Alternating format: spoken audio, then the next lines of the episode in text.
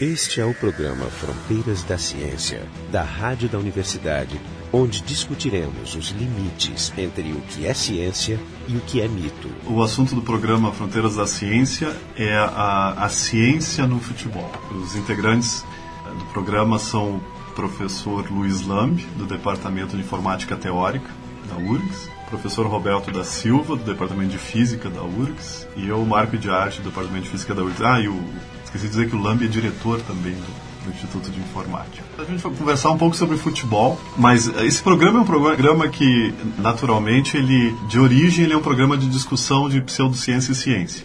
E eu, eu posso dizer, algumas pessoas vão ficar brabas comigo, eu posso dizer que, que muito do que acontece no comentário, no comentário de futebol é, é o que a gente podia chamar de pseudociência. Não é uma pseudociência tão braba, assim, que a gente fica, os cientistas torçam o nariz, porque é um mau uso da ciência até para fins econômicos. Vamos dizer que é, é mais inocente. A questão do, do futebol, em geral, é que o futebol ele gera os resultados do futebol, tem grande, grande parte, agora depois os debatedores vão concordar ou discordar é, de mim sobre isso, mas grande parte do que é do resultado do futebol é acaso. Isso, mas como o futebol tem muitas características, né, extra-campo e dentro do campo, isso nos permite fazer todos os tipos de teorias sobre por que, que aquele resultado aconteceu, mesmo que ele seja completamente aleatório. E isso faz o futebol muito interessante, tanto que a crônica esportiva dedica, do ponto de vista de rádio, tu vê um percentual muito grande do tempo de rádio e vários profissionais, uma centena de profissionais, dizendo por que, que aquele time perdeu de 1 a 0 do outro. Perfeito. O que tu acha, Lame? Bom, nada melhor do que trazer um tema que é um, sem dúvida, uma atividade econômica, social, cultural no Brasil importantíssima. Né? É inegável que futebol tem muito mais importante que muito mais importante que ciência no Brasil. A visão da população em geral tem muito mais publicidade e, Principalmente os, os, os, caras ganham muito mais que a gente. E geram muito e gera muito mais debates, emoções e atividades econômicas, culturais do que a própria ciência no Brasil. Então nós podemos pegar um é pouco de carona. é a coisa mais importante dentre as menos importantes. Eu acho muito importante que a gente discuta esse assunto, porque afinal é uma atividade, esporte, entretenimento, uma atividade econômica muitíssimo relevante no Brasil. E à medida que as pessoas se dão conta de que essa atividade se torna mais profissional, ela atrai pessoas que vão pensar em como melhor estruturá-la. Bom, e talvez talvez não, é o nosso papel também na universidade em estudar esse assunto, tendo em vista o impacto que tem na sociedade. É inegável que tem um impacto fortíssimo no Brasil a questão do futebol e alguns outros poucos esportes. Bom, tendo em vista o que o Marco colocou aqui, né, e o Roberto, que é um grande estudioso de estatística sobre previsibilidade, mecânica estatística em física, eu adotaria uma abordagem mais geral, que é o que, que a ciência pode fazer pelo, pelo esporte, pelo futebol. Nós temos várias questões simples ligadas ao futebol que têm recebido um pouco, um pouco de atenção de pessoas que pesquisam temas relacionados. Por exemplo, a CBF, Confederação Brasileira de Futebol, ela tem consultado professores do Rio de Janeiro, da Universidade Federal Fluminense e de Minas Gerais, o professor Celso Ribeiro, lá na Universidade Federal Fluminense, ele até é pesquisador 1A do CNPq, né, é um professor titular na Federal Fluminense, e ele é quem faz, ele e seu grupo é quem elabora a tabela do Campeonato Brasileiro, utilizando métodos de pesquisa operacional, de programação inteira, que são métodos tipicamente utilizados para otimizar recursos. Mas é nesse sentido, o, o, qual, é o, qual é o objetivo? O objetivo é fazer mais interessante? O objetivo é tornar a tabela de jogos mais interessante, Ou de seja, acordo com restrições. Colocando clássicos para o final, para que eles se empíricas se mantenha, por exemplo, que, o interesse na pontuação. Ah, exato. Empíricas que a CBF, com o seu conhecimento, né, a CBF sabe o que, que atrai mais e menos público, mais dinheiro, quais os melhores dias da semana. Eles dão essas restrições para esse grupo de pesquisadores e eles elaboram as tabelas. Bom, isso é novo no Brasil. Nos Estados Unidos, isso é feito para tabelas de beisebol, para tabelas de basquete, para tabelas de futebol americano, para todas as ligas universitárias e profissionais. Porque quer se otimizar né, o ganho em relação ao público e atração de pessoas. Porque é uma atividade econômica. Quanto melhor distribuído for as tabelas, melhor vai ser arrecadação com patrocinadores, mais pessoas vão assistir os jogos, mais pessoas irão ao estádio e com massas de pessoas se gera mais atividade social, mais atividade econômica. Então, nesse sentido, a questão de scheduling, né, de tabelas, de construção de rodadas de jogos de campeonatos é um problema de pesquisa que é levado muito a sério nos Estados Unidos e agora no Brasil. E a questão, Lambe, a questão do quanto isso influencia no resultado final. Exato. Isso é uma coisa que também tem que se preocupar. Eu acho que no caso do ponto corrido se diz até que não. Parece não, mas não é bem assim. A CBF tem várias restrições que ela coloca, né? Ela tem que garantir, a partir dessas restrições, justiça, entre aspas, do campeonato, para que todos tenham chances parecidas. Também tem que levar em conta os interesses dos patrocinadores e da TV. O grande patrocinador e financiador do futebol hoje em dia são as televisões. É, não adianta você ficar apresentando uma Isso. série de, de, jogos no final que, as, que os times já não têm mais nenhuma chance de ser campeão. Algum tipo Exatamente. Tipo mas, então, mas isso quer dizer que pode estar pré-definido quem são os finalistas, já, já pela própria escolha de. Não quem são os finalistas, mas a CBF faz coisas como agrupar os times de acordo com a sua importância histórica, por exemplo, existe um grupo chamado de G12. Isso, inclusive, está num dos artigos publicados pelo Celso Ribeiro e seus colegas. Isso são restrições que a própria CBF informa. Existem times que são mais importantes porque eles têm mais torcida, mais interesse publicitário, ganharam mais campeonatos, então eles têm mais importância na hora de construir uma tabela. Mas eles não são favorecidos numa tabela. Eles simplesmente fazem restrições como, por exemplo, não colocar os dois times grandes jogando na mesma cidade no mesmo dia. É por questões econômicas, de segurança e de interesse do campeonato. Existem também questões de determinar o número máximo de jogos que um time pode fazer em casa seguidamente, para o campeonato ser mais justo.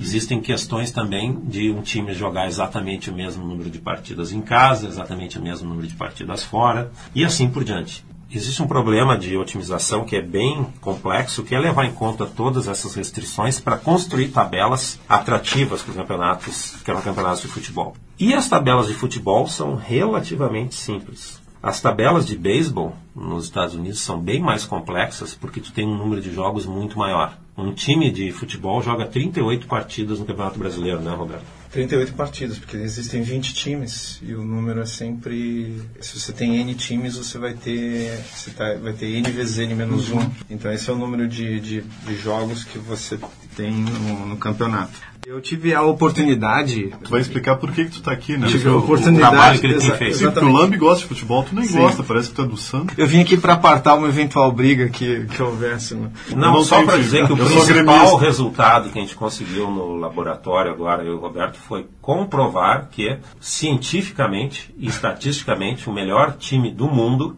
sob qualquer critério científico se usa o Esporte Clube Internacional. Agora o programa se transformou em um programa de, de, de futebol. Não, não, não, não de futebol. De emoções. Não, de futebol, de psiquiátrico quase. Levando a sério. Eu fui chamado na, no Estudo de Física para apresentar um seminário justamente dos resultados que a gente estava estudando no futebol.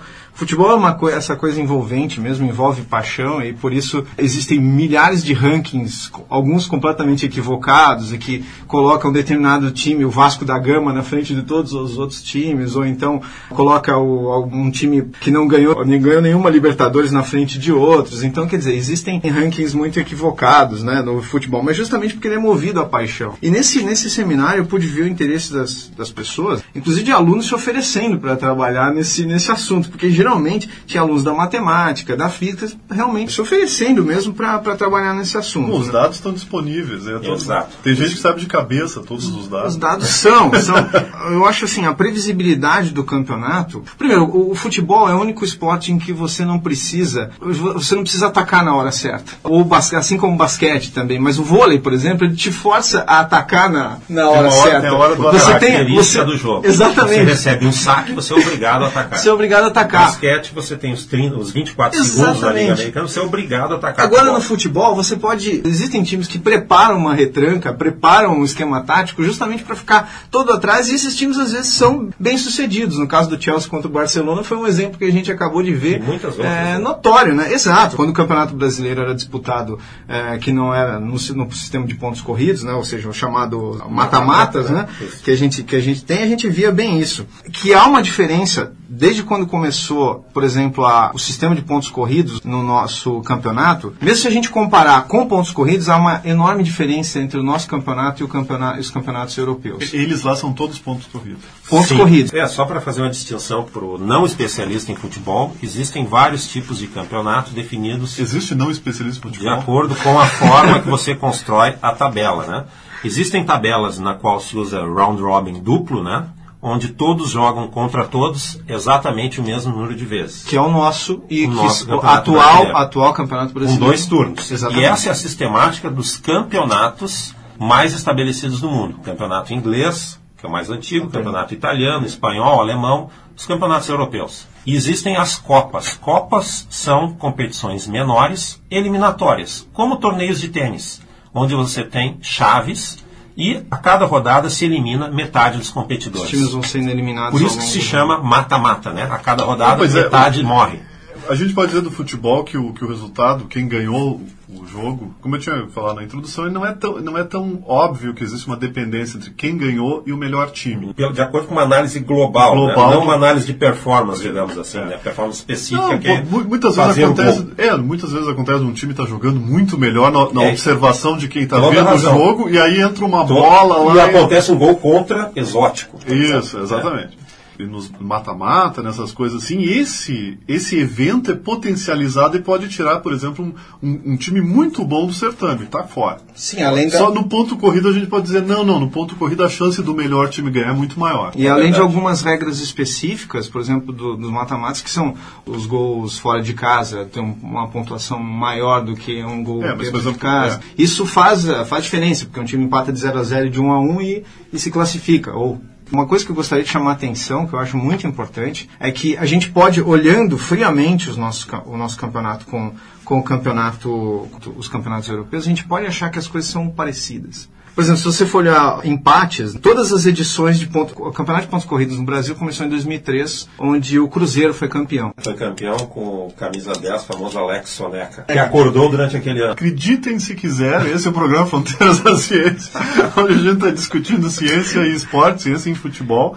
O nosso site é o frontedaciencia.urgs.br. Continua com o, Alex Soneca. Então, desde 2013, até chegar em 20 em, eh, times, foram, foram, demorou três, três campeonatos para chegar exatamente na versão que é o campeonato italiano, o Calcio, né, a La Liga na Espanha, ou seja, que tem exatamente 20 times.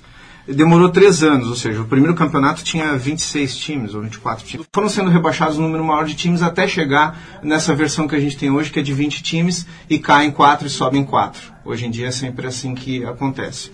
Então, ah, nesses 20 times ah, existentes, nesse, nesse campeonato de, com 20 times, a gente acha que tem uma semelhança com, com o campeonato italiano e o espanhol, por exemplo. Se a gente olhar o número médio de empates dos times, é por volta de 10 em todos. A gente tem mais ou menos que um time empata 10 das partidas. Se ele joga, ele joga 38 partidas, ele empata mais ou menos 10, por exemplo. No, no campeonato italiano, 10.8. No campeonato espanhol, das edições que eu computei aqui de 2006 até 2011, o, no campeonato espanhol há 9.1 empates É, quer dizer, bom, isso é bem. por Eu, time. eu- eu pensei que fosse, Eles empatam. bem diferente. Eles empatam e 10.1 no Campeonato Brasileiro. Então, quer dizer, a probabilidade de empate é, é muito parecida na- em, em todos esses, esses campeonatos. Mas agora, onde é que está a diferença? E nesse trabalho é justamente isso que a gente está pregando para até fazer um- algum tipo de previsão né, de, de- em campeonatos.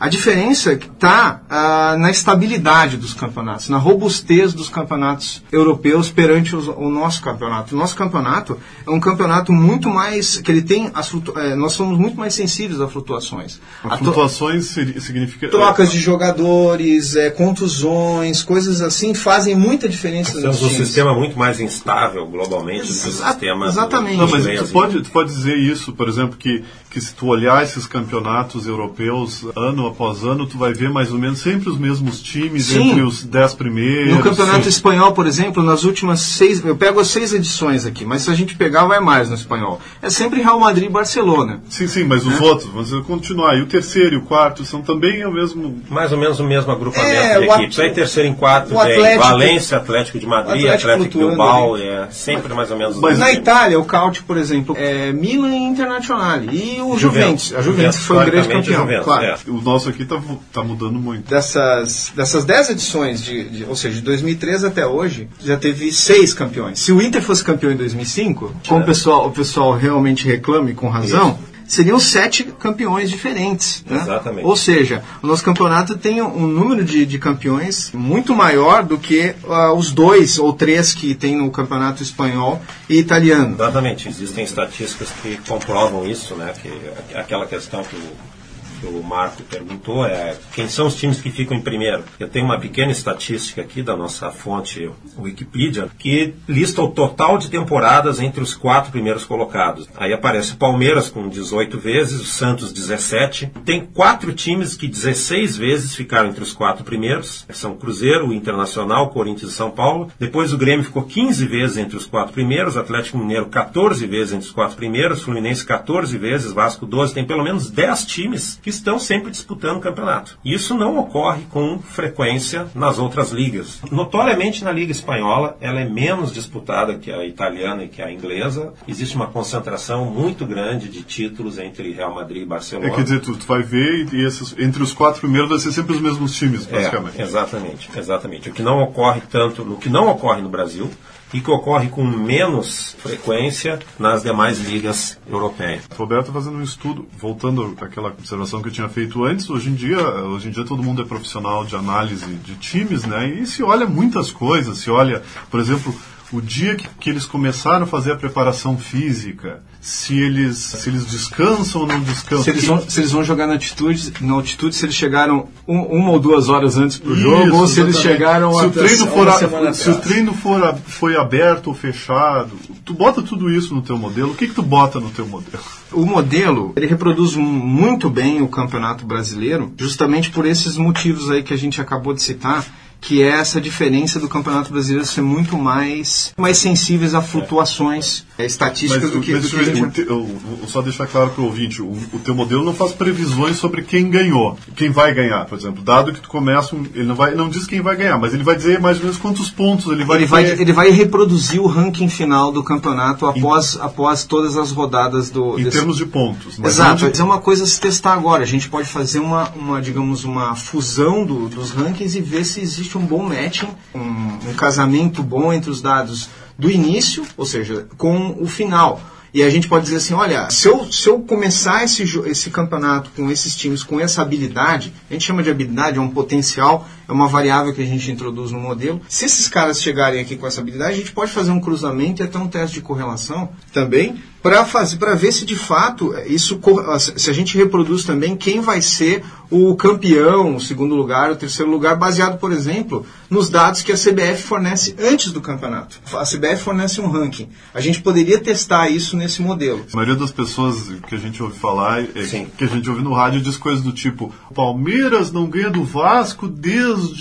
Ou então, nos últimos 60 anos, a- o Palmeiras Isso, ganhou exatamente. 60% das partidas. Isso não, é- não é, isso não serve para nada. Não, na verdade, na verdade esse tipo de coisa não é incorporado no modelo. O modelo é muito simples, ele começa com potenciais e, os- e existe uma probabilidade de empate, de acordo com algumas leis que a gente conhece, alguns artigos já publicaram como é que os gols se distribuem numa partida. A gente leva isso em conta para tirar probabilidades de empate e a probabilidade de vitória baseada nos potenciais dos times que vão evoluindo ao longo do campeonato. Então é um modelo Evoluindo como. Cada vez que ele ganha, a probabilidade dele ganhar aumenta um pouquinho. ele é alterado numa quantidade, um- uma variaçãozinha que, é, que depende do, da, do score do time é, em primeira Depois, instância. depende né? de quantos gols ele fez. Depende de quantos gols ele fez, ele é isso é incorporado no modelo. Se ele perde, ele também perde uma pontuação. Isso pode significar, por exemplo, o que, o que aconteceu com o time naquele momento para ele perder. Ah, ele, ele perdeu um jogador importante na, na véspera do jogo. Quer dizer, o, o que aconteceu numa partida influencia a próxima. Influencia a próxima e é essa evolução que vai gerar a pontuação dos campeonatos. O nosso modelo certamente ele ele está reproduzindo a pontuação mínima e a pontuação máxima em média.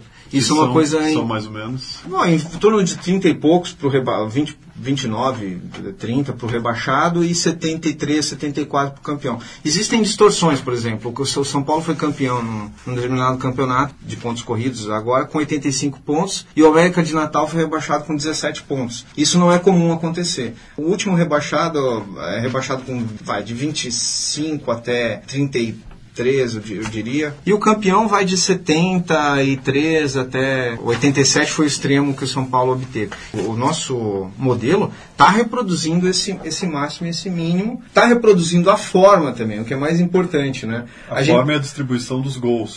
A forma é a distribuição da pontuação. Da pontuação. Da pontuação, ah, da, porque da pontuação. o gol, ah, sim, não, claro. Ela acaba sendo o que alimenta o nosso campeonato. Agora, a pontuação está sendo reproduzida muito bem, isso que a gente mais estranhou. E aí a gente tentou fazer, até para brincar, conversando com o Lambi, falou assim, ah, esse campeonato tá muito, será que coisa é tão aleatória, muito mais aleatória? Sim, sim, pois é, essa é a conclusão, é. porque talvez o ouvinte não entenda o que, que significa ter um modelo do jeito que é feito pelo Roberto e o, e o Lambi, reproduzindo os dados. De certa forma, já que todos aqueles dados, né, os dados que se discute na crônica esportiva não estão no modelo, e o sim. modelo tem muito mais aleatoriedade, a conclusão seria então que é completamente aleatório. É, então a gente não é, não é, não é, é completamente é, Exatamente. Não, aí, aí a gente foi testar, nós fomos testar, eu, o Lambi, entrou mais gente na jogada nesse, nesse meio tempo, o Mendel, a Sandra Prado também do Estudo de Física. A gente foi testar, pô, mas será que, um, será que se a gente começar então com um jogo completamente estático, em que os times não evoluem ao longo do tempo, e eles jogam as partidas com chance igual de ganhar, será que não reproduz? Não, a gente vê que a curva é bem diferente. Começa a não reproduzir tanto a forma da distribuição, né?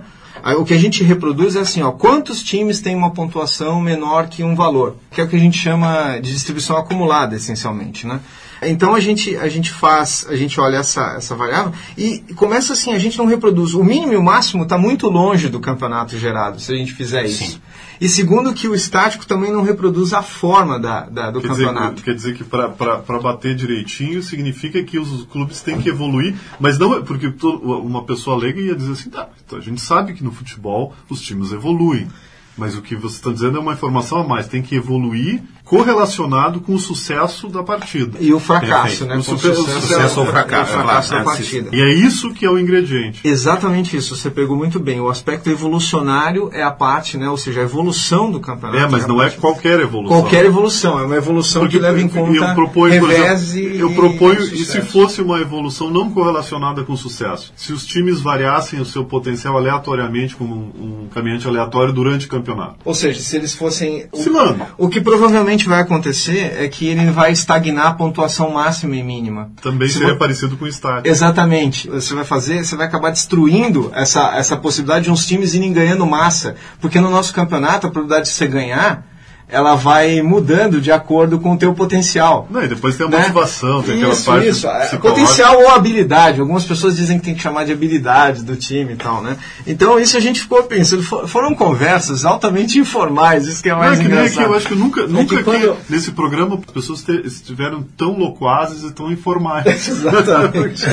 então eu acho que... É, muita emoção, muita emoção é, o futebol, misturada com ciência. Futebol emotivo. Quando eu fiquei sabendo que eu vim aqui para apartar uma briga briga entre um Colorado e Não, não tem briga entre nós aqui. Não, a ciência já comprovou que o melhor time do mundo é o Internacional, não há mais por que brigar. Isso é pseudociência. Não tem poder preditivo isso que você está falando. É. Eu acho que, que é esse a coisa, um modelo tão. Gente, um modelo que não demandou muito. Claro, tem uns aspectos matemáticos que a gente, que a gente acaba explorando mais, etc. Né? Porque a gente gosta disso, afinal de contas, nós fazemos esse esse tipo de, de trabalho, né? E isso a gente se motiva. A gente se motiva com, com o aspecto matemático que o jogo pode ter, os aspectos físicos e, eventualmente, de, de coisas que caem na nossa área, que é, que é a minha, particularmente, a do Marco também, mecânica e estatística. A gente se interessa disso, mas, mas a, a questão é, um modelo tão simples para reproduzir isso. Que era quase inesperado. E você, exato, quando a gente fez foi uma, quase uma brincadeira. E quando veio o Lub, a gente falou assim, ah, mas então, então a coisa é, é, é desse jeito? É desse jeito? então a gente começou a se surpreender de fato. Esse estudo de vocês, ele mostra, mostra essas distribuições mais gerais, as propriedades estatísticas dos campeonatos. A gente ouve muito falar, do, da, por exemplo, de certo momento de um campeonato, muitas vezes se recorre a pessoa, pessoas da estatística, especialistas em estatística, para dizer qual é a chance, por exemplo, de do Vasco ser campeão agora que ele está com 30 e Bom, 40 pontos, coisa assim. Existe uma, uma pré-análise que é muito trivial de se fazer. Não, não vou. Isso não é uma pré-análise das chances de um time específico. Se a gente Mas analisar as tabelas, disso. se a gente analisar as tabelas, as pontuações dos últimos campeonatos, salvo o campeonato excepcional, que foi aquele que o Cruzeiro venceu, e um campeonato que o São Paulo teve uma performance muito superior, um time para ganhar um campeonato tem que vencer 20 ou 21 partidas e empatar um número de 7 a 8 partidas. Então, os times que não chega a 20 vitórias próximo do final não vai ganhar o campeonato, por causa das pontuações que o Roberto definiu, em torno de 70 pontos. Ah, então isso aí vocês tiram daqui. É, são estatísticas do histórico do Campeonato Brasileiro. Mas isso não é uma estatística conhecida, assim. É, uma... é, é conhecido, mas muitas vezes as pessoas não se dão conta disso. Não se dão conta disso, porque se analisa, se analisa a pontuação dos times e uma das coisas que fica evidente, né, pela pontuação, cada partida, cada vitória vale três pontos. Os times pontuam de 65 a 75 pontos para vencer o campeonato. Então, isso dá, em média, os campeões têm 20 ou 21 vitórias, que daria de 60 a 63 pontos em vitórias, mais aproximadamente 8 a 10 pontos em empates para ganhar o campeonato, um time tem que ter em meta, vamos vencer 21 partidas. Sim, mas em certo momento, por exemplo, é. vai ter aquele time que faltam, faltam 10 partidas, ele venceu 17, empatou, não sei, se tu quer fazer uma previsão, tu vai ter que levantar um número dizendo, claro. essa é a chance Mas é por esse motivo que eles fazem essas análises sempre perto, próximo do fim Mais do campeonato. próximo do fim. Né? Ninguém início... consegue fazer, a gente nunca vê um jornal é, liberando informações, ou mesmo essas pessoas que fazem esse tipo de previsão, que essas contas são exatamente o que o Lamb estava dizendo aí, né? Eles olham basicamente o número de vitórias que um time tem para ser campeão, etc. E, e acho que de alguma forma estabelecer qual é a probabilidade dele ganhar uma partida. Exato, e eles acertam em média, porque, por exemplo, a menos daquele desempenho fantástico que o Fluminense teve para fugir do rebaixamento, isso, isso, acontece de fato, é. né? Isso com base no, no, número de vitórias e derrotas que os times, que os times têm. Por exemplo, o Fluminense num campeonato aí estava praticamente rebaixado e ele teve uma sequência de vitórias de, de, de, de 13 ou 14 vitórias, não sei, se embalado, sem parar. Então, quer dizer, é, um, é o que né, no, no, basquete tem esse fenômeno que é um fenômeno muito interessante, que o pessoal chama de hot hand. Né? É aquele fenômeno. A mão quente. É, a mão quente, mão exatamente. Quente. Português, começa a acertar, o cara é. começa a acertar é, por exemplo, e não para de acertar. Lembra quando o Brasil estava jogando um Pan-Americano? O Oscar. Sim, em 1987, estava 20, 20 pontos de diferença. Exatamente. exatamente. E o Brasil virou o jogo. O Oscar acertou 7. 7 Sim, mas eu acho que deve ser um, deve ser um, deve ser um trânsito. Sim, é, em 1987, quando o Brasil ganhou aquele jogo histórico dos Estados Unidos em Indianápolis, né, de por 120 a 115, o Oscar e o Marcel entraram numa sequência de acertos estatisticamente fantástica, percentual de acerto no futebol, né, existem que isso aí envolve, no caso envolve uma pessoa claro. entrar nesse estado de trânsito. só para, exato, isso é uma análise individual de um agente isso. individual ou de um time visto como um agente no sistema. A nossa análise foi uma análise sistêmica Altamente do sistema campeonato. Nós não fizemos análise por equipe e nós não estamos prevendo como equipes vão se comportar no campeonato. É possível, uma análise do sistema campeonato mas é brasileiro Mas é possível estender isso aqui ou tem muito trabalho que tem não, que ser feito? Eu acho que eventualmente, eventualmente não é uma, uma coisa... Já tem gente modelando hot hand, por exemplo, com, com processos de Bernoulli, por exemplo. Coisas simples que a gente... Né, de sucesso e fracasso. Esse, esse hot hand é um artigo que saiu numa revista boa até, chamada Plus One, né? Então foi, foi publicado um artigo sobre hot hand, por exemplo, sobre esse fenômeno do, do, do jogador no meio de uma partida começar a acertar. Ter uma sequência de sucessos fantástica, né? Como foi o caso do, do Marcel e do Oscar na, no Pan-Americano de 87 de, Indianápolis. De Indianápolis. Não, mas isso deve acontecer que deve, esse mesmo feedback que vocês usaram deve acontecer cada vez que o cara faz a cesta, melhor ele se sente, mais relaxado, mais Também. confiante. É, aí são efeitos de é. são efeitos psicológicos, efeitos né, sobre um, sobre um agente específico que, que nós, nós não temos como analisar ou não analisamos no momento, mas evidentemente essa análise é muito importante. Até existem, evidentemente, muitas pesquisas nessa área, porque esporte é um grande negócio. A própria Inglaterra está organizando, Inglaterra, Grã-Bretanha, está né, organizando os Jogos Olímpicos de 2012. Existem fortíssimos investimentos na ciência vinculada ao esporte, inclusive com uh, utilizando sensores de corpo, né? São sensores que os atletas colocam no corpo para fazer diversas medidas de desempenho, de performance, de equipamento dos, da sua própria musculatura, para melhorar centésimos ou décimos de segundos da sua ah, performance. Eu, eu sabe que eu, há 20 anos atrás eu pensei em fazer isso com tênis. Existe pra... isso com tênis, é claro. É, exatamente. Sim, mas para aprender, por exemplo, o saque do. Hoje em dia eu não sei quem são mais, mas na minha época era do Sampras. Como não. é que ele dá aquele saque? Tem que fazer um estudo. Ah. Rapidamente falando falando, assim como, como existe essa, essa história de que que é o futebol fomenta áreas uh, científicas, por exemplo, medicina esportiva, tem um avanço, é avanço é sensacional com, com o futebol.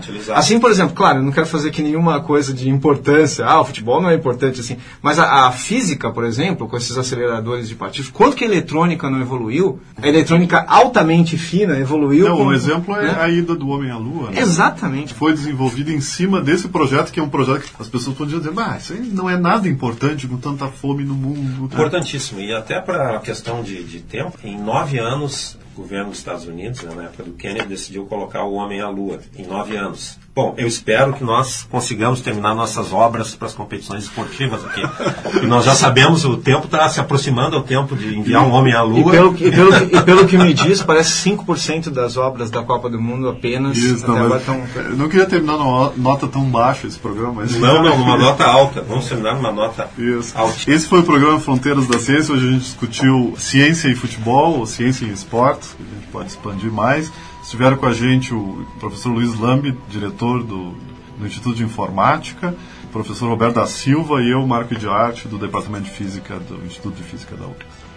O programa Fronteiras da Ciência é um projeto do Instituto de Física da URGS, técnica de Gilson de Césaro e direção técnica de Francisco Guazelli.